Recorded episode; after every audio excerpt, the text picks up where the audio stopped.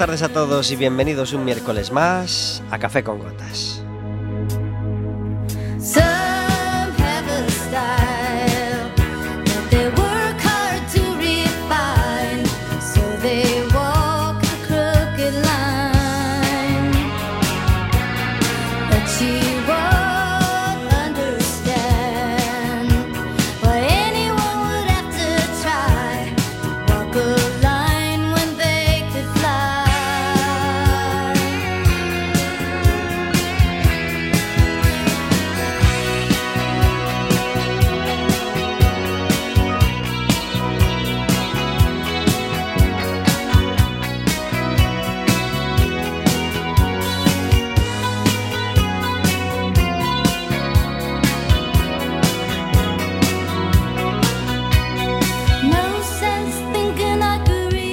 Como todos los miércoles de 4 a 5 de la tarde aquí en el 103.4 de Quack FM y en quackfm.org.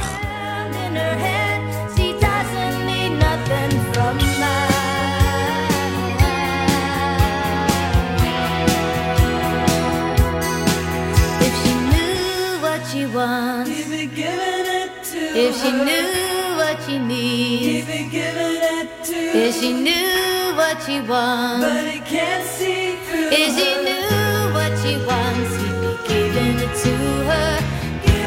Un programa que puedes hacer más tuyo todavía si te decides a marcar un teléfono el 981 16700 extensión WAC FM o casi mejor, marca el número directo el 881 012 232. Estarás hablando con nosotros en directo.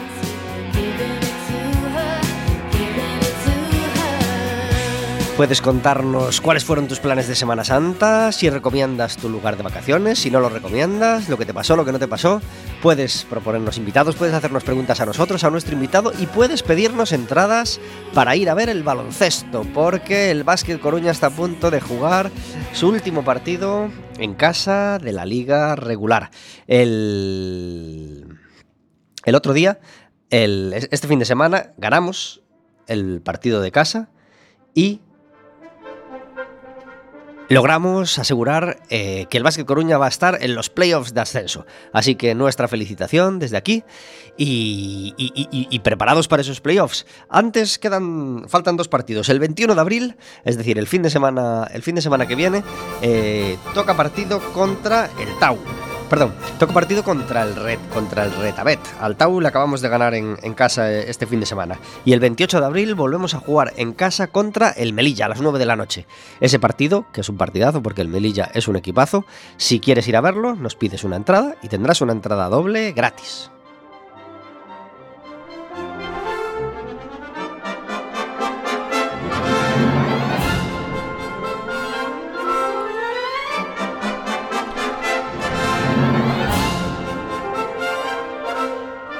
Estamos todos de vuelta de la Semana Santa, afortunadamente, vivitos, coleando y con muchas ganas de tener radio otra vez con vosotros como todos los miércoles. Verónica, muy buenas tardes. Hola, buenas tardes. Gracias por hacer posible Café con Gotas. Encantada de estar aquí un miércoles más. ¿Qué tal las vacaciones de Semana Santa? Muy bien, muy tranquilas y con bastante buen tiempo y disfrutando del tiempo libre. ¿Hiciste solo lo que querías, como, dice la, como decía la psicóloga del periódico? Eh, sí, pero no me llegó el tiempo para hacer todo lo que todo quería. lo que querías, no. No. Pero bueno, al menos hiciste solo lo que querías. Sí, eso sí. Bueno, y un poco lo que querían otras personas también, imagino. Bueno, hay que ceder algunas veces. Algo cediste. bueno, tenemos un invitado que tiene mucho que ver con esta música que ya suena de fondo a nuestras palabras. José Luis Represas, muy buenas tardes. Buenas tardes. Gracias por estar en Café con Gotas. Gracias por invitarme. Me encanta el título del, del programa, el nombre del programa. ¿Sí? Café con Gotas es una composición de un compañero, Ernesto Campos, os la de enviar ah, lindísima. Café con J, no sabes, eh, GH. bueno, es que la J es un, tipo de música muy popular. Hombre, y es, de esas cosas como el corte inglés que une a los españoles, ¿no? Sí, porque la gente relaciona J con Aragón, pero hay Jotas de, todas partes de España. Sí, señor. Valencianas, gallegas, murcianas, eh, incluso andaluzas en sus vertientes flamencas. ¿no? Saura acaba de hacer una película que tiene mucho que ver. claro, sí, muy linda. Centrada en la, ¿la viste? No la vi, pero seguí todo la tal, pero como tengo tres hijos y tengo un- de todas las edades, pues me, me- cada vez me es más difícil asistir a actos sociales y culturales, la verdad. Solo me dedico a la música y ya estamos. Y las pelis que vas a ver, pues mm, tienen que ser las que le gusten a ellos, imagino. Normalmente me toca, cuando vamos, va mi pareja o mi mujer a ver las películas que ella quiere yo acompaño a los niños. Claro. Bueno, Bueno, si aún os turnáis de vez en cuando, pues oye, eh, nunca peor. Eh, ¿Alguna película para niños y no niños que quieras recomendarnos? Que en Café con Gotas ah, hablamos. Ratatouille. Ratatouille es la del ratoncito que es cocinero, ¿verdad? Sí. Una, con una música excelente, una banda Pero sonora Ratatouille, excelente. la de hace 10 añitos, más o menos. Sí, sí, la, la fui a ver al cine en su momento, de verdad, pagamos entrada y todo y después la tenemos en vídeo en casa. claro. Es que es un peliculón, a mí me recuerdo que me gustó mucho. Muy linda. ¿Y de, las, ¿Y de los últimos estrenos de Disney, Pixar, etcétera? Uy, me- pues la verdad es que no veo mucho Bob Esponja por la noche para dormir al pequeñito y, y la patrulla canina, pero al cine, a ver, al cine... Con el de 11 años, con el hijo de 11 años que tengo, sí que voy más. Ese el, ya- ya se- con el de 21 ya no. Ya no, ese ya no Ese quiere ir contigo va, a ningún sitio. Va a ver Star Wars por su cuenta y punto. Pues eso, el de 21, el de 11 y el de 1. Inside, Inside Out, ¿la viste? Pues no. Inside Out, eh, ah, ¿estoy diciendo bien? Ay, Del es- es- revés. De- Sí. Del revés, vamos. Sí. Sí, que la vi. aquí. Sí que la vi, sí, sí que la, La de pero las esa- emociones. Pero eso ya hace un año. Año y medio dos. o dos. sí. Esa sí, Sí, que la vi con mi hijo. Me llamó mucho Sí. la atención, vi una crítica buena y, y fui. Maravillosa. Interesante. Nos pareció, a mí me ¿Sabes pareció lo que pasa? Que cuando vas con muchas expectativas, Mm. yo la había visto, me habían hablado también de ella, A mí también pasó. eh, la disfrutamos y es interesante, distinta. Sí, es entretenida, eh, distinta. entretenida no diría, pero distinta sí. Pero como la expectativa era tan alta, pues a lo mejor quedó ahí un poquito. Pero bueno, una gran película. Tiene una parte central donde se puede hacer un poco pesado, donde se pierde un poco, pero la primera media hora es absolutamente brillante, brillante como yo, como yo he visto pocas Cuando veces. aparecen las emociones. Uf. sí, es muy bonita. Terrible, Estaba yo ahora, sí, estaba yo ahora recordando la película, es verdad. De- eh, Hay mucho nivel al principio y después es imposible mantener Claro, eso. claro. Eso pasa en la música y pasa en todo, mantener... Aunque sí hay que hablar de un principio realmente brillante en ese tipo de pelis, no os olvidáis de Up. Todos lo habréis sí. visto, imagino, y Up, eh, más o menos del minuto 15 al 25, tiene ahí los 10 minutos más bonitos que pueda haber hecho el cine prácticamente. En fin, una, una cosa. Ah, Una cosa loca. Eh, si habéis visto alguna película esta Semana Santa y nos la queréis recomendar, 881-012-232 y nos la recomendáis a nosotros y a todos los oyentes. Hace un año o año y pico estuvo con nosotros Andrés Valero Castells, director en aquel momento de la banda municipal. Hicimos un programa precioso y, nos pareció una, una persona extraordinaria. Y, y- y- y no queríamos dejar escapar la oportunidad de tener con nosotros a José Luis Represas, actual director de la banda municipal y, y, bueno, y un hombre que sabe mucho de música y de, y- y- y de eso queremos hablar con él, de música. ¿Cuánto tiempo al frente de la banda municipal? Yo pensé que veníamos a hablar de cine, la verdad que me sorprendió. De cine, de fútbol, de Pues baloncesto, bueno, vas a hablar con claro, nosotros. yo llevo casi, o sin casi, 25, 26 años en la banda municipal. Yo soy músico de músico funcionario de carrera de la banda municipal, pero estuve cuatro años antes que And- Andrés Valero, cua- los cuatro años anteriores, y ahora estoy este año hasta septiembre, en principio, y en septiembre tomará el relevo otro. Estos somos como los entrenadores, ¿sabes? Eh, no es que haya que ganar todos los partidos, que se procura, pero eh, decía un compañero mío que los directores son como las velas, las velas de cera. Todas dan luz, pero todas se queman. ¿no? Hay algunas que dan más luz y otras que se queman más lentamente, pero todas se queman. Y no es el asunto, es un grupo muy profesionalizado, con mucho nivel y es conveniente cambiar. Entonces estaré este año, este año estoy desde septiembre, estuve desde septiembre del 16 hasta septiembre del 17. Ajá. ¿Sabes quién te va a, re- a relevar?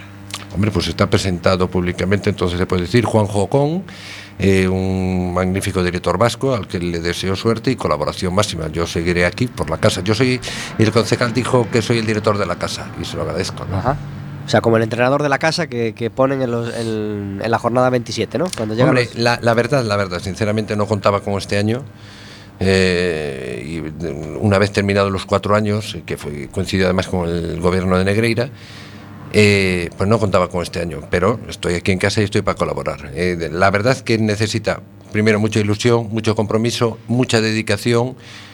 Y es un trabajo realmente exigente y, y que hacerlo bien, pues teniendo como en mi caso tres hijos así de todas las edades, pues es complicado, ¿no? Pero bien, muy contento y muy agradecido a los profesores, a los compañeros eh, por el trabajo de estos cuatro años y por el trabajo que estamos haciendo este año. ¿no? ¿Quién elige al director de la banda municipal? Vamos a ver, normalmente eh, es- somos, somos funcionarios de carrera y el director debía ser un funcionario de carrera también. Lo que pasa que, eh, lo que te comentaba antes, somos como velas, eh, se- son, es somos material fungible todos los directores, pero en todos los sitios, ¿eh? en todos los sitios. Aquí Víctor Pablo estuvo muchos años y otros directores en otros lugares. Y estos últimos años, pues eh, a mí me ofrecieron una comisión de servicio y dirigí los cuatro años eh, con la comisión de servicio como director en el ayuntamiento. Este concejal que hay ahora, pues eh, se asesoró, elige el concejal ¿eh? y se asesoró esta vez con los músicos y se eligió a este hombre, a Juan José Ocon, se aconsejó a Juan José Ocon, ¿eh? que es un buen maestro, un maestro vasco con, mucha experiencia y con mucha ilusión, que es lo que hace falta, ¿no? Experiencia, ilusión, sapiencia, dedicación, muchos elementos, ¿no? Como cualquier actividad, como para hacer este programa de radio o cualquier otro, ¿no? ¿Cuánta gente integra la banda municipal?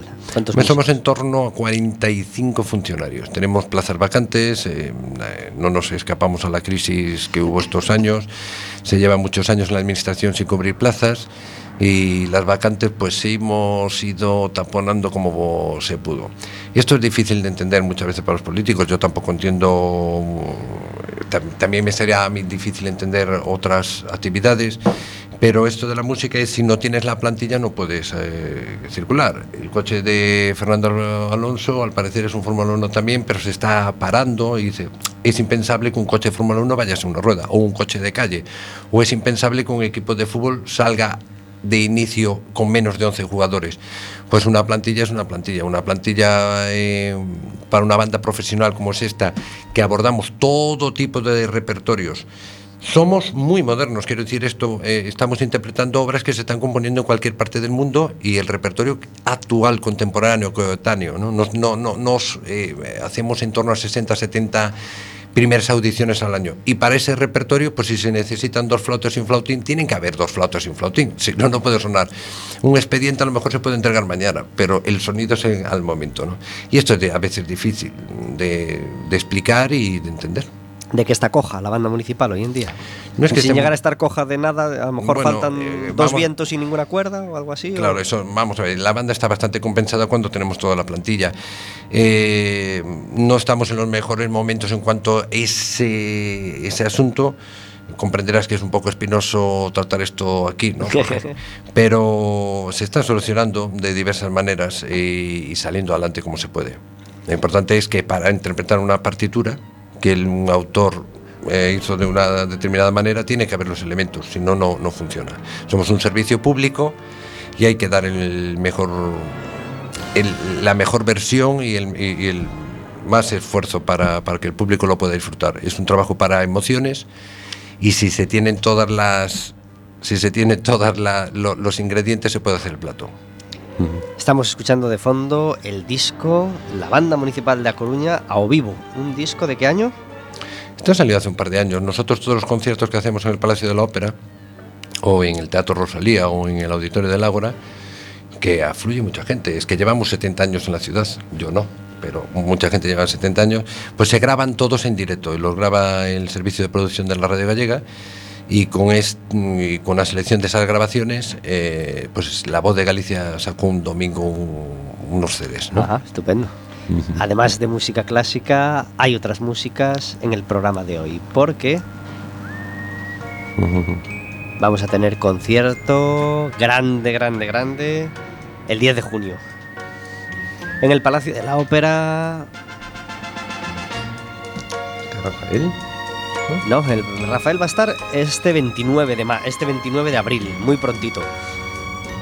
Ya hemos hablado de Rafael muchos días, sabéis que nos encanta Rafael, pero de repente la ciudad ha aparecido con los carteles de otros dos grandes, grandes, grandes. El dúo dinámico van a estar el 10 de junio en el Palacio de la Ópera. me turbaba. Esas palabras tuyas maravillosas, esos besos robados y tantas cosas. ¿Quién te separó de mí? ¿Quién me robó tu querer? Lo que yo lloré por ti, nunca lo vas a saber. No te puedo perdonar, pero no obstante, no te podré olvidar ni un solo instante. Nadie, nadie sabrá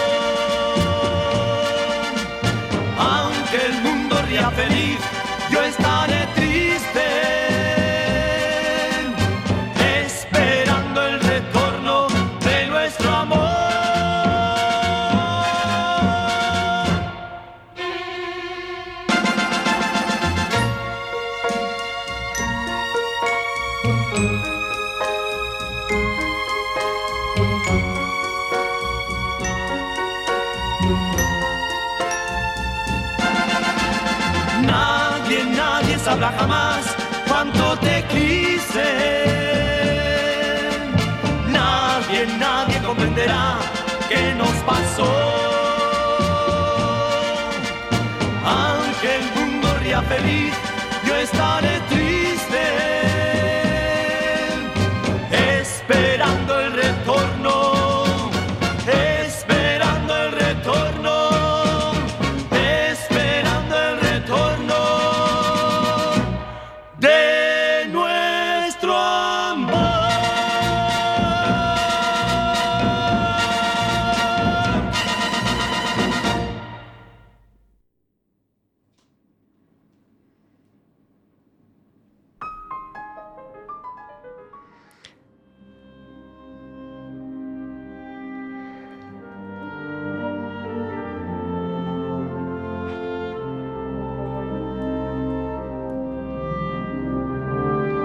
Esos ojitos negros, temazo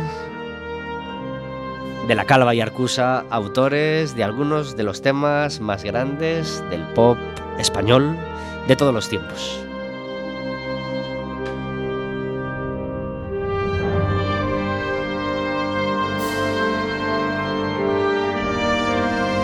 ...18 minutos sobre las 4 de la tarde... ...y cuando en Café con Gotas suena esto...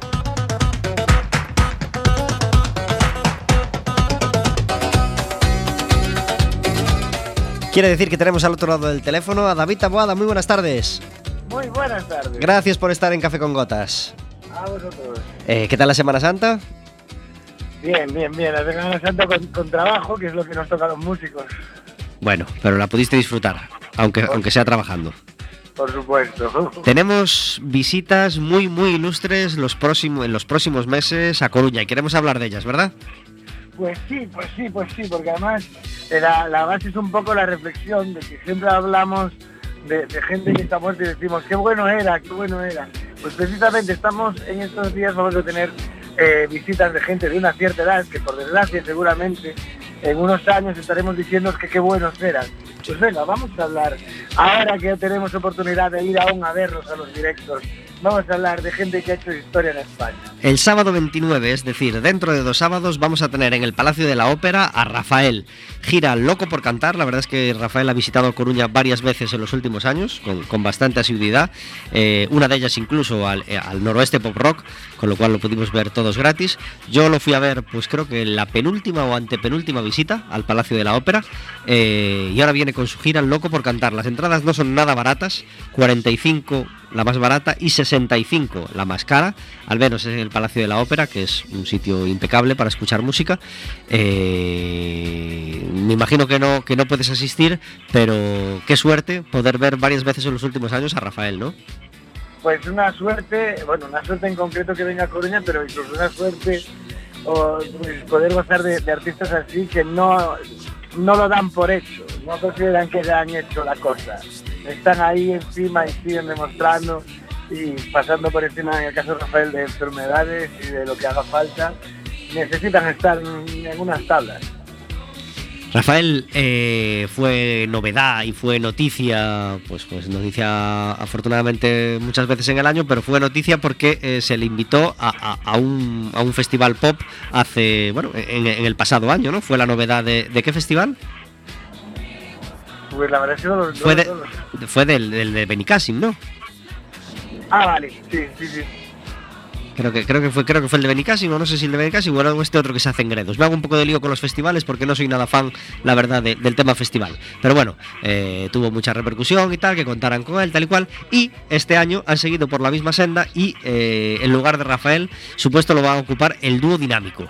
El dúo dinámico que escuchábamos hace un minuto en Café con Gotas y que lo vamos a poder ver en el Palacio de la Ópera el 10 de junio.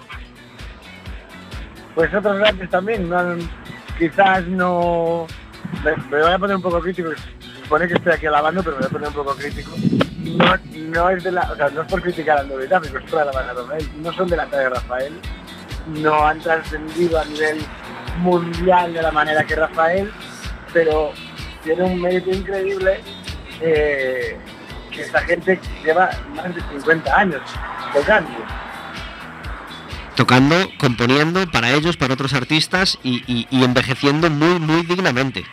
muy, muy, muy dignamente, que ese es un tema que, merece la pena, la pena hablar, que tanto en el caso de Rafael como en el del dúo dinámico, como no muchos más, eh, han sabido envejecer genial y, de la misma manera que antes me quejaba de que noto que hay ciertos artistas que, bueno, que llegan a edad y dicen, bueno, yo lo mío ya lo he hecho, eh, también hay artistas que se empeñan en seguir y no sé si pues por no cuidarse o, por, un, por bajar el nivel de trabajo o simplemente por edad, que qué le vamos a hacer a veces.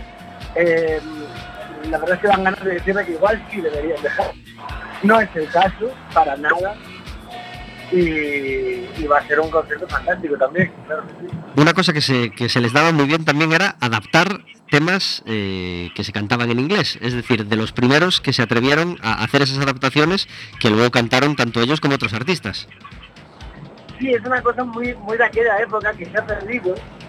Y bueno, claro, ahora ya hay un montón de cosas de derechos de autor y cosas por el medio. Pero era una cosa muy inocente, muy ingenua y muy sana eh, lo de traer al, al- idioma propio las, las- las canciones extranjeras, que nos permitían escucharlas. Eh, lo que pasa es que, bueno, a veces sucede que las canciones, hay dos formas de traducirlas, digamos, que es con espíritu libre coger la, la forma de la, la idea de la canción y hacer un, un texto nuevo y otras que es intentar traducir más o menos literalmente. Si hacemos esto, la mayoría de las canciones inglesas nos decepcionarían muchísimo Sí. porque algún día pondremos ejemplos y de traducciones eh, literales que no funcionan y, bueno, desde aquí recuérdamelo, aprovecho para decir que me lo recuerdes, tengo que contar la historia del el gato triste y azul de Roberto Carlos que merece, merece comentario. Muy bien.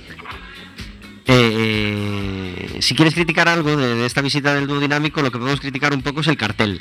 No porque el cartel esté mal, pero cuando al dúo dinámico le haces unas fotos así tan de cerca y, hoy en día con la calidad y la precisión que, se hacen las fotos y puedes ver así como ese color de falso bronceado que tienen sus caras, mm, ya en una gente la del dúo dinámico da así como un poco de grimilla o tiende a... mm, En fin, ya vienen los recuerdos, aquellas fotos de Fraga de la última campaña electoral y tal. El maquillaje mm, es traicionero en algunas cosas. Claro, es que hablábamos de envejecer con dignidad en lo musical, pero también pasa con, con lo demás. Es decir, eh, lo, lo primero es pensar que detrás de la gira del dúo dinámico hay suficiente dinero como para contratar un buen diseñador de. Exactamente. Yo qué sé, pues un diseño donde ellos están de espaldas, ¿m? caminando hacia el Olimpo de la música, por ejemplo. ¿m? Claro, claro, o, o simplemente que.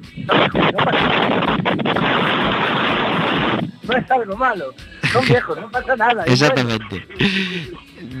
David, te oímos con, con un poco de, de dificultad. Una última referencia. Hemos sabido hoy mismo que Juan Luis Guerra nos va a visitar el 20 de julio y estamos encantados porque somos muy, muy fans de Juan Luis Guerra.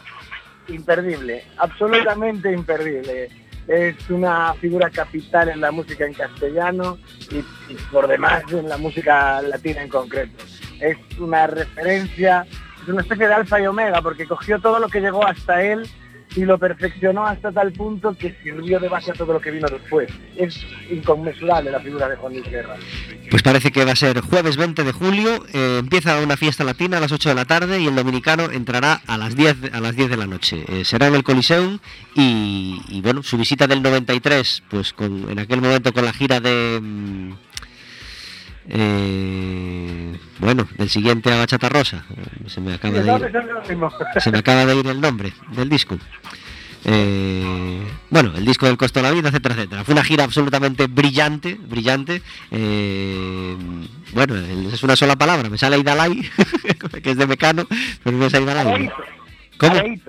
Areito. Coño. ¿Ves? Pues como empezaba por A. Are- la gira de Areito, que fue absolutamente brillante. Vino también con la gira de. En la gira de. Bueno, fue sintonía del, del programa de. La llave de mi corazón, en la gira de la llave de mi corazón en el año 2011 creo que fue, pude verlo en las dos ocasiones y ya estoy deseando verlo este verano a ver si no se tuerce la cosa y puedo ir a verlo porque es, como dices tú, es de la música latina y o- es el gran artista, vamos, el, el que te va a dar un directo de más calidad sin ninguna duda. Sin ninguna duda, porque además de la calidad de, de- de él y de su carrera y de sus composiciones, la banda que lleva es atroz. Y cuidadito con Luis Miguel que puede ir a la cárcel por no presentarse a la demanda de- con su ex manager. Si quieres, hablamos de esto otro día, que se acaba de saber hoy la noticia y hay que investigar todavía. Vale, pues mira, hablábamos hace poco de que tenía un montón de ellas pendientes, pues de una de ellas, Se le empieza a complicar la cosa. Sí, Vamos a seguir, vamos a seguir intentando conseguir el teléfono de Luis Miguel y a ver si lo podemos tener aquí en directo en Café con Gotas, ¿vale? Y, y hablando de Luis Miguel y de cárcel, a la cárcel, ya hablaremos de esto también, tendría que ir el, el cirujano que le hizo aquello. Complicado ese tema siempre, complicado. Un abrazo muy fuerte, David. Hasta la semana que Gracias por estar en Café con Gotas. Adiós.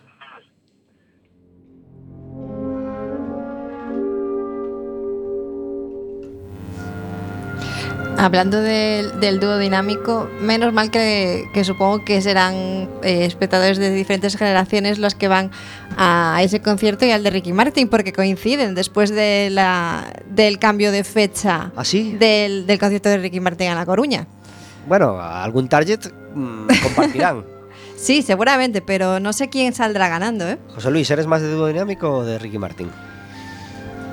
Eh, más del dúo dinámico. La verdad que me decías antes, no estoy muy puesto con esta música todo. El dúo dinámico lo conozco porque como llevan tantos años, Martín también algo, ¿no? No fue el que hizo la canción del Mundial de Francia y Sí, sí, estas claro, cosas. Sí. Pero no los no sigo mucho. La verdad que soy muy ignorante en muchas cosas y entre ellas esta, la música actual, ¿no? Ricky Martin es uno que hizo una melodía y le sirvió para cuatro años, ¿sabes? La fue cambiando de nombre, un año Torero, otro año María, otro año...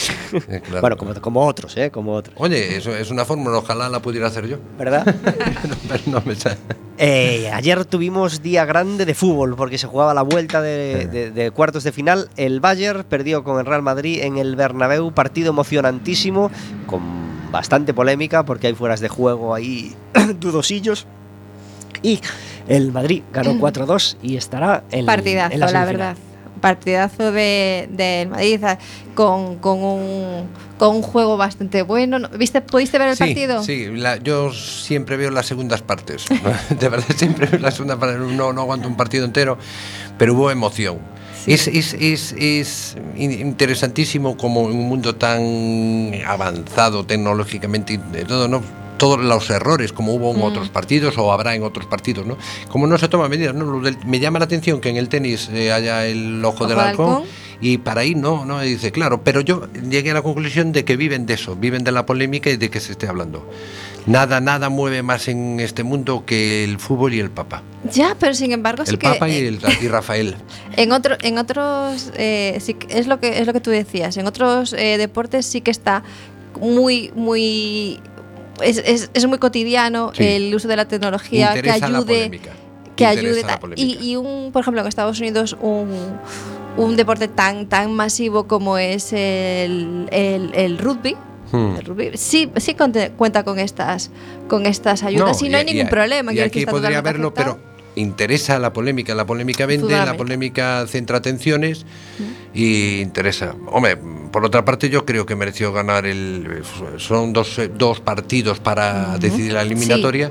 Creo Sí, que lo decidió. ¿no? Es un partido interesante. Debe ser un espectáculo apoteósico estar entre estar 90.000 en el personas. estadio sí desde luego Yo fui una vez aquí a Riazor y me pareció tremendo, un frío de la leche, pero A veces pasa. en, en noviembre es normal, ¿no? Sí, pues eh, el Atlético de Madrid también logró su pase, eh, con menos emoción y, y- y menos barullo, a, a la siguiente ronda. Y hoy le toca el turno al Barça. Juega en el Nou Camp con la Juve, pero debe remontar un 3-0 que se trajo de Turín y la empresa se antoja complicada, ¿verdad? Muy complicada. La verdad es que el, el Barcelona lo tiene muy difícil para remontar ese 3-0 que se trajo de Turín. Y bueno, también va a ser un partido muy interesante y, y al final lo importante es disfrutar del, del partido, Del espectáculo. del espectáculo y, y si puede estar en la final, pues Sí, estupendo, lo nos alegramos. Lo tenía más difícil la anterior eliminatoria contra los franceses. pero ¿no? el Bayern es el, sí, sí, contra el Paris Saint-Germain. Saint-Germain. Paris Saint Germain. Bueno, eh, es posible que lo Pasa que los remonte, ¿eh? italianos tienen una defensa Es posible que lo férrea remonte. y va a ser más complicado. Pero bueno, eh, tienen a excelentes jugadores eh, que pueden ser capaces de todo, como ayer, eh, como ayer pasó en, en el partido del Madrid, que Cristiano Ronaldo decidió el partido con, con tres goles espectaculares. Barcelona tiene un entrenador muy simpático, muy dado a la Sí. prensa. Me, me encantan las ruedas de prensa de él, ¿no? lo, lo- lo agradable que es. o- o- O todo lo contrario. ¿no? Si no quedamos agotados de estos encuentros de Champions, el jueves, recordar que tenemos la, vuelta del, del Celta con, contra el Genk, eh, deben defender un 3-2 que lograron en, en Balaidos el jueves santo. Eh, si no quedamos agotados, el domingo tenemos el clásico, ya sabéis lo que es el clásico para el fútbol español. Pues un Madrid-Barça, Barça-Madrid que siempre hace parar el país, será el domingo a las 8.45 y por la mañana a las 12 nos toca a nosotros jugar con la Real Sociedad, partido que afrontamos con la tranquilidad que nos da pues la victoria que logramos milagrosamente, no olvidemos el sábado, porque estaba siendo un partido nefasto, por lo que me decían mis amiguetes desde Riazor, y eh, pues, pues afortunadamente, a a pesar de ser nefasto, se nos puso de cara la cosa, metimos un gol nada más empezar la segunda parte, y luego metimos otro, 2-0, el Málaga tampoco es ninguna maravilla, no lo olvidemos, y eh, vemos la tabla con mucha más tranquilidad. La jornada fue muy buena para nosotros porque casi no, no lograron puntos nuestros competidores, solo el Betis logró ganar y así pues queda una jornada menos y cada vez es un poquito mayor la distancia con los puestos de descenso. A ver si no nos complicamos mucho la vida, necesitamos más puntos, así que ojalá no salgamos dormidos a Noeta y, podrá, y, po- y podamos lograr un, un puntito El partido es a las 12, ¿no? a las 12 de la mañana. Pues a las 12 y cuarto, lo siento por el partido. Hay que competir. Eh, claro, nosotros también competimos. A las 12 y cuarto concierto en el Palacio de la Ópera de la Banda Municipal que dirigirá David Fiuza como director convidado. Esto, esto de, las bandas y las orquestas lo sabéis, ¿no? Es siempre como el mismo caballo pero cambia de jinete. Eh, es, es- es el mismo grupo pero dirigen distintos directores, ¿no? Y David Fiuza es un director jovencísimo de aquí que está triunfando pero por toda España y por toda Europa, ¿eh? Un chico de treinta y pocos años. Y es, habitual que venga aquí a dirigir. Y ahí es el último programa del ciclo del Palacio de la Ópera, que hacemos 8 y 5, 13 conciertos cada temporada ahí, y lo dirigirá David Fizo, un programa muy interesante, con piezas originales para banda y transcripciones. Eh, transcripciones de orquesta que se hacen a la banda. La banda tiene una capacidad de camaleónica para interpretar cualquier tipo de música, y ahí estamos. eh, La plantilla es joven, con- es joven, en pleno estudio, y, pero ya con mucha experiencia de atril, entonces se puede abordar cualquier programa. En cuatro días se monta cualquier, se ensaya y se prepara cualquier programa, ¿no? Por si hay Entonces, domingo 12 y cuarto, Palacio de la Ópera, claro. Por si hay oyentes que todavía no se han enterado, eh, muchos domingos tenemos esta oportunidad absolutamente exquisita y, maravillosa de ver a la banda municipal en directo, gratis, Sí. en un sitio tan agradable como el Palacio de la Ópera. Los domingos a las 12 y cuarto, 13 conciertos al año, ¿no? Claro, tenemos ese ciclo, pero también tenemos el ciclo de Serans Musicais no, Rosa- no Rosalía, que son los jueves para la gente de la semana. Tenemos el ciclo del Ágora, eh, tocamos en las calles. Hasta no hace mucho participábamos en la Semana Santa, estos últimos años no, eh, eh, con inauguraciones, conciertos institucionales. La verdad que la, la banda municipal, creo yo que su principal virtud es el, es el ser Ay, ahora no me sale la palabra, ¿no? Muy versátiles, ¿no? Somos Claro. muy versátiles y, y- y hacemos cualquier tipo de repertorio y podemos tocar en cualquier lado. Llevamos 70 años en la ciudad y es verdad que somos eh, muy desconocidos aún para una gran parte de, de la población. Pero, como decía el maestro Rogelio Groba, músico insigne en Galicia y en España, pues eh, A Coruña es musicalmente lo que es, en gran parte por la banda municipal. Creó una masa crítica, creó una masa de aficionados que sigue, que por eso seguramente tendremos un conservatorio superior, no solo por eso, pero por eso tenemos un Palacio de la Ópera, a lo mejor por eso tenemos una orquesta sinfónica, que lo hace también, compañeros. Y, esa masa crítica hubo que crearla y durante 70 años es esa habitualidad en los conciertos domingo tras domingo, semana tras semana, pues creó mucha afición, la verdad. Y nos sigue mucho, mucho público, de todas las edades. Es curiosísimo como los domingos bebés con sus papás van, ¿no? A veces fastidian un poco los conciertos, las partidas que lloran. Pero bueno, lo asumimos, sabemos que es un domingo por la mañana y que hay que abrir las puertas a todos. ¿no? ¿A poder ir con el bebé entonces? ¿Se me usted, da va, usted vaya, si está en una parte muy delicada y, y, llora de manera insistente, le robaríamos que salga, que salga, claro, claro. O que salga el niño o que salga el, padre o con los el niño. Dos, claro, mejor. Después que vuelvan a entrar. ¿sabes? Claro que sí. Eh, Qué suerte, eh, mm. qué suerte tenemos los coruñeses de poder ver yo. Afortunadamente he podido ir varios domingos a, a, ver esas, esas actuaciones de domingo por la mañana y quería saber si este año está previsto que en verano haya conciertos como otros años en las plazas de la ciudad, en San Andrés, por ejemplo, que, que, que hace esa imagen tan bonita de la sombrita dando sí, sí, en, sí. en, la fuente de, la, de, San Andrés claro y, y, estar escuchando música que es una había una, una plaza delicia. había y hay una plaza maravillosa para, para cualquier tipo de concierto que es en la ciudad vieja las Bárbaras las Bárbaras es una acústica impresionante. Lo que pasa es que las Bárbaras normalmente íbamos los, en junio los jueves o los viernes. Hubo otra época que se iba los domingos para la mañana, últimamente se tenía ido los jueves, pero corría mucho fresco y aquí en A Coruña un jueves te puede llover. ¿no? Y el llover supone la cancelación de un concierto que hay un esfuerzo y un gasto, una inversión, y por eso últimamente teníamos como resguardo el auditorio del Ágora, que realmente está, que está muy bien, ¿no? Uh -huh. que está muy bien, pero del, eh, también tenemos actuado este este último año sí que actuamos en la fiesta de María Pita en el escenario grande. En los anteriores años, eh, eh las, durante la fiesta de María Pita, dos y tres veces actuábamos allí con espectáculos muy populares. Recuerdo un espectáculo ahora por el chico que habló antes, por David Taboada, ¿no? Que, que, decía que trabajando en Semana Santa, antes los músicos en Semana Santa no trabajaban, no podía haber conciertos ni ninguna manifestación de alegría sí, o tal, sí. ¿no? Por eso, y recuerdo esto porque ahí hicimos un espectáculo homenaje a Pucho Boedo, que estaba su viuda, eh, espectáculos muy populares o dedicado al fado o con Cántigas da Terra, que para mí me parece una institución cultural máxima aquí en esta ciudad, 100 años que acaba de cumplir este año, ¿no? Y ahí a, esas, a esos espectáculos en las fiestas de María Pita llevamos este tipo de conciertos.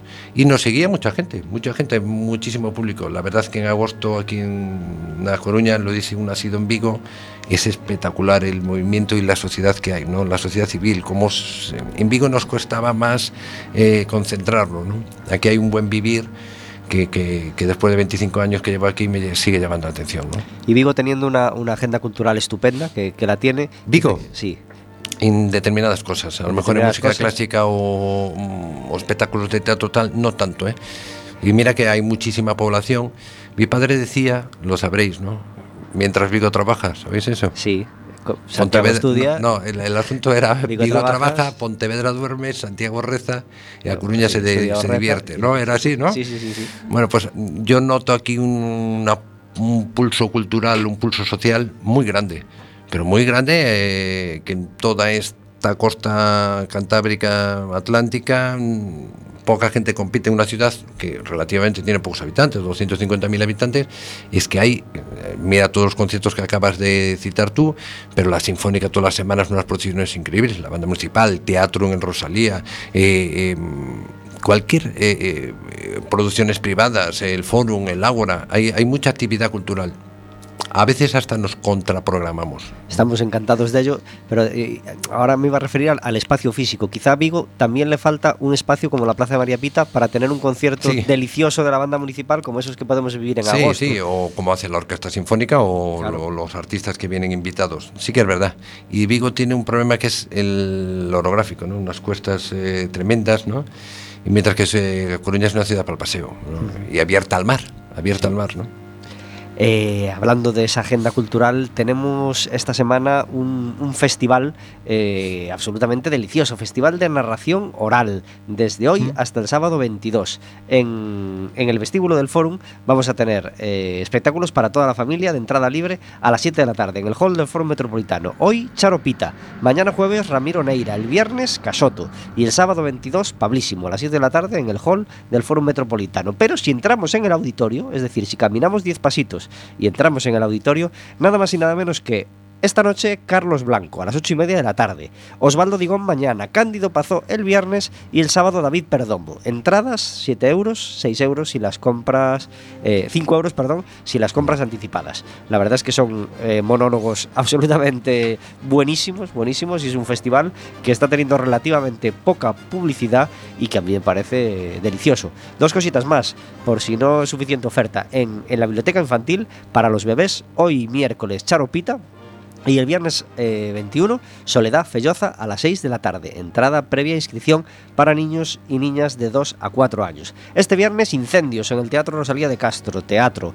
Eh, el viernes, la Sinfónica de Galicia en el Palacio de la Ópera a las 8 y media de la tarde. El sábado, en el Rosalía, una obra de la que os hablábamos el miércoles pasado, Castrapo, por la compañía Los Náufragos. El domingo, eh, contraprogramándose algo que ha pasado ya alguna vez, eh, los solistas de la Sinfónica a las 12 en el Ágora y a las 12 y cuarto el Palacio de la Ópera. Mm, no se puede evitar, supongo, ¿no? Se debería evitar. Se debería evitar, claro. Pero bueno, son Mejor, creo- mejor que sobre que no que falte. No, Claro, eh, eh, y hay público para las dos. Cuando llegamos aquí a Coruña, mi mujer decía que venía de Valencia. La mujer que tenía decía que en Coruña hay gente para todo, ¿no? Que a cualquier espectáculo que fueses o a cualquier reunión que fueses siempre había público, ¿no? Llamaba la atención esa vida social. Son públicos que comparten el interés por la música, pero mm, tenemos público para todos, claro que sí. Esta, este tema que está sonando ahora se llama A Pedra da Serpe. La composición es de José Luis Represas. Sí, Hemos pues, bueno, es una composición de 16 minutos. Hemos puesto pues, pues una parte especialmente brillante. Eh, ¿Cuándo compusiste esta, esta Pedra da Serpe? me, me gustaría que pues, si puedes en el minuto 12, ¿no? Eh, esta, esta, a Pedro Ah, Serpe- claro, puse el minuto cuando quedan 12. Sí, perdón, no- no- me- no me te colé. preocupes. Eh, ¿Así mejor? A 12, Escucha. no, 4, un poquito más. Aquí, aquí. ¿Eh? Ahora. Esta, esta parte es muy tribal, ¿no? Solo de timbal. ¿Qué tal es la relación con la Sinfónica de Galicia? Muy buena, ¿Sí? muy buena. Son, es una relación de profesionales a profesionales. Nosotros somos del ayuntamiento, ellos pues del consorcio que está el ayuntamiento también, pero muy buena colaboración. Eh, nosotros cuando vamos allí, por motivo de transporte, a lo mejor utilizamos sus instrumentos o sus atriles o- y nunca hubo problema. Durante unos años tuvimos un convenio con ellos, el ayuntamiento, no la banda municipal, y una muy buena colaboración. Andrés Lacasa es un encanto de persona y un fantástico, el gerente estoy hablando, y, un fantástico gerente de, de- de la orquesta, y con los compañeros profesionales también. A veces hay colaboraciones eh, de unos en un lado y otros en otro, y muy bien. Es un grupo muy bueno y que aportó mucho a la ciudad culturalmente, socialmente, incluso educacionalmente. Fue, con, con los profesores de la orquesta se, se- se formó mucha, una generación importante de músicos en estos últimos 25 años que tiene la orquesta. Pues es- y buena relación. Así suena este A Pedra da Serpe de José Luis Represas.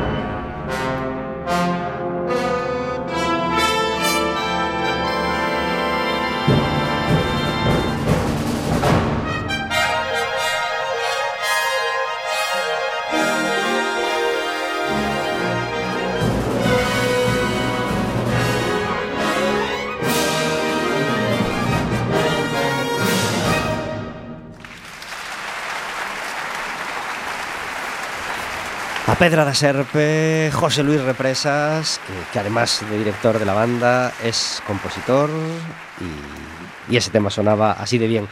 46 minutos sobre las 4 de la tarde, estamos en Café con Gotas. Queremos hablaros esta vez de una, a las puertas de, del Día del Libro, queremos hablaros de una presentación que va a haber pues, en uno de los templos del libro que hay en la ciudad. Será en la FNAC este viernes y para hablar de ello tenemos al otro lado del teléfono a Olga Casal. Muy buenas tardes. Buenas tardes, buenas tardes a todos. Gracias por estar en Café con Gotas. Gracias a ti. Olga Casal estuvo en, en, en, persona en nuestro programa hace unos meses, hablándonos de protocolo, que es su especialidad, protocolo, organización de actos, eh, etcétera, etcétera. Eh, y ahora nos vamos a concentrar en la parte escrita, ¿no? Porque, porque sí es importante saber hablar en público, saber comunicar, obviamente, eh, en todo lo que hacemos, pues, pues la comunicación escrita es, es una parte muy importante de todo ese mundo, ¿no? Pues sí, efectivamente, y con la peculiaridad además de que lo escrito queda, porque las palabras se las lleva el viento, pero cuando escribimos lo escrito queda y puede ser leído no solamente en el momento en que enviamos el escrito, sino mucho tiempo después, así que nuestra imagen se puede ver comprometida. Ajá. Eh, ¿Por qué? ¿Por qué te animaste con, esta parte de, la comunicación y no con otras para escribir este libro? Pues casi circunstancialmente. Yo doy clases en la Universidad de La Coruña en un posgrado que tenemos de protocolo y comunicación, doy clases de comunicación escrita y también en un máster de la UNED. Y como consecuencia de esto, pues eh, la editora de una colección relacionada con el protocolo y el ceremonial me pidió que escribiera un volumen dedicado a la comunicación escrita. Así que aquí estoy. Hay muchos lugares en la comunicación escrita, eh, leyendo pues, pues comunicados de prensa de los partidos políticos, de las instituciones, ves deficiencias graves que deben que deberían arreglarse eh, cuanto antes o suele haber buen nivel en general.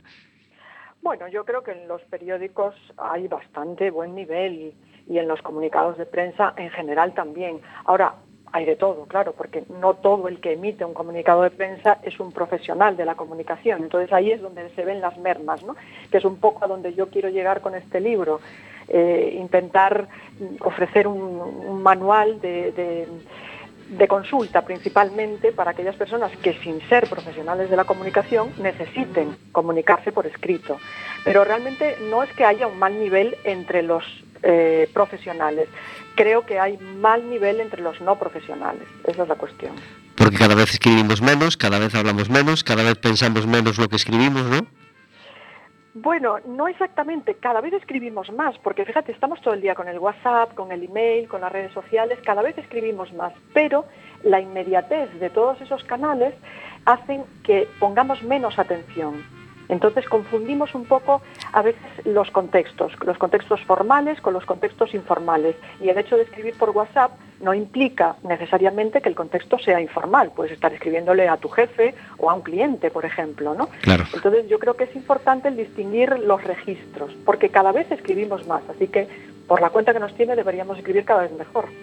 Presentará el acto Mónica Martínez Lema, el acto del viernes. Sí, sí. Mónica es una muy buena amiga mía que es periodista, estuvo vinculada a diversos medios de comunicación, Antena 3 entre ellos, el periódico Jornal Galicia, y me hace el grandísimo honor de, de presentarme el día de, de, la puesta de largo de este libro, que bueno, vamos a plantear un poco como una entrevista, tampoco queremos que la presentación sea pues yo que sé, un muermo, porque no se trata de eso, sino de no. lo contrario, ¿no? De que sea un poco ameno y que todos podamos compartir y que todos podamos hablar, preguntar, es decir, hacer un poco de coloquio. Y ella, como profesional de los eh, medios de comunicación, pues creo que lo va a hacer muy bien y nos va a canalizar a todos. Estando vosotras seguro que, que, no nos aburrimos. Eh, hay gente que sigue sin saber muy bien de qué va el tema del protocolo y que sigue pensando que el protocolo es una cosa rancia, antigua, pasada de moda y que, y que no nos sirve para nada. Eh, ¿Cómo los convencemos de que, de que no es así, sino todo lo contrario? Porque el protocolo es necesario para poner orden, para poner orden en las relaciones humanas, para poner orden en los actos, en los eventos. Cada vez hay más eventos, pero las empresas, no solamente las administraciones públicas, que ya hace rato esto, las empresas se han dado cuenta ya desde hace unos años de que en los eventos eh, se fragua la buena imagen, es decir, tienen una relación directa con sus públicos y por eso cada vez se organizan más eventos. ¿Y qué pasa? ¿Que los eventos se organizan solos? Pues no, necesitan profesionales que sepan hacerlos, que sepan dirigirlos, que sepan canalizar la comunicación, porque un evento, en definitivas cuentas, es un medio de comunicación entre una organización y su público. No es más complicado que esto, ni más sencillo tampoco. Y ahí es donde el profesional del protocolo tiene mucho que decir para coordinar. Mira, es como, como el director de una orquesta, imagínate. La Filarmónica de Londres, por ejemplo, lógicamente cuenta con, eh, con, músicos expertos que conocen sus partituras, que conocen perfectamente las piezas que van a tocar, que conocen sus instrumentos y sin embargo necesitan un director que coordine todas esas fuerzas. Pues con los eventos ocurre lo mismo. Ahí entra el protocolo. Pues muy eh, adecuada la, explicación, por supuesto, muy clara, eh, teniendo hoy al director de la banda municipal aquí en el estudio, que, sabe perfectamente lo importante que es un director de orquesta y así pues también es el director de protocolo en, muchísimos actos donde, donde es imprescindible. Pues mi saludo también al director de la orquesta y mi felicitación. Manual de comunicación, eh, Perdón, que José Luis te quería saludar. Sí, sí, recíproco, claro Gracias. Manual de comunicación escrita en, en ceremonial y protocolo. Eh, escrito por Olga Casal Maceiras, editorial Síntesis, es la que, lo, la que lo publica. Y el acto será el viernes 21 de abril, es decir, pasado mañana a las 7 de la tarde en la FNAC. Eh, os lo recomendamos muy mucho a todos, tanto el acto como el libro, mm, que nos podremos hacer con él en el propio acto, ¿no? Pues muchas gracias, Pablo. Un abrazo muy fuerte, Olga. Muchísimas gracias por estar con nosotros. Muchas gracias. Adiós a, todos. Adiós. Otro de los cortes de este disco de la banda municipal que tenemos de fondo nuestras palabras. Es el corte número 7, Riverdance de Bill Whelan, una, una obra de música celta que, que, afortunadamente se hizo muy popular hace unos 15 años ya, o más bien 20 a lo mejor, casi. Triunfaron en todo el mundo. En todo el mundo, ¿verdad? En todo el mundo. Esto fue una, bueno, una obra que se hizo universal. Mi sueño y el sueño de muchos es convertir ¿no? a Galicia musicalmente con su folclore en una potencia como es Irlanda. Irlanda es que es una barbaridad, ¿no? Lo que venden culturalmente Irlanda. Sí, sí. Eh, tenemos una sección que se llama Café Amargo, donde encerramos la queja del día. José Luis, ¿qué café amargo querías contarnos? Hombre, eh, una, una, de las, eh, a lo mejor te va a molestar o os va a molestar, ¿no? Podía ser poco original y decir que los atascos por la mañana, pero aquí en Coruña sabéis que no hay nunca en Alfonso Molina. Ni llueve. O, que el hijo llegue tarde y eso no, esas cosas no pasan. Una mira, yo llevo una, una vida muy rutinaria, ¿no? El no dormir siesta es algo que tal. Pero si hay ciclismo en directo en la televisión y hoy estaban poniendo la flecha balona, ¿no? Yo soy un fan nato del fútbol, no tanto, pero del ciclismo sí. Soy de Pontareas. Mi padre se llama Delio por un ciclista que había, eh, Delio Rodríguez, que ganaba la Vuelta a España, Álvaro Pino y todo esto. ¿no? Entonces el ciclismo a mí sí que me apasiona. ¿no? Y hoy muy a gusto aquí, ¿eh? Pero si alguien distinto a vosotros me llama para y tengo que perder la retransmisión de la flecha balona que es la de hoy, pues me enfadaría, pero como ustedes son... Qué mala suerte, José Luis. Con la de miércoles que tenemos para, para tenerte y te estamos jorobando la flecha balona que dice, No, no, lo que pasa es que cuando me llamaron por el miércoles, coño, es la flecha balona. Pero bueno, llegué aquí y una gente tan encantadora hoy lo vamos a hacer. Vamos a decir que el tráfico por la mañana en Alfonso Pues ya está, claro que sí. ¿Eh? Y, y, nos puede molestar también eh, eh. los proyectos y, y reproyectos que se están haciendo para reformar Alfonso Molina y que por ahora sigue todo en punto muerto, ¿no? También, claro. Pero bueno, mira, yo creo que es evidente que se avanza quejándonos o criticando lo que está mal, ¿no?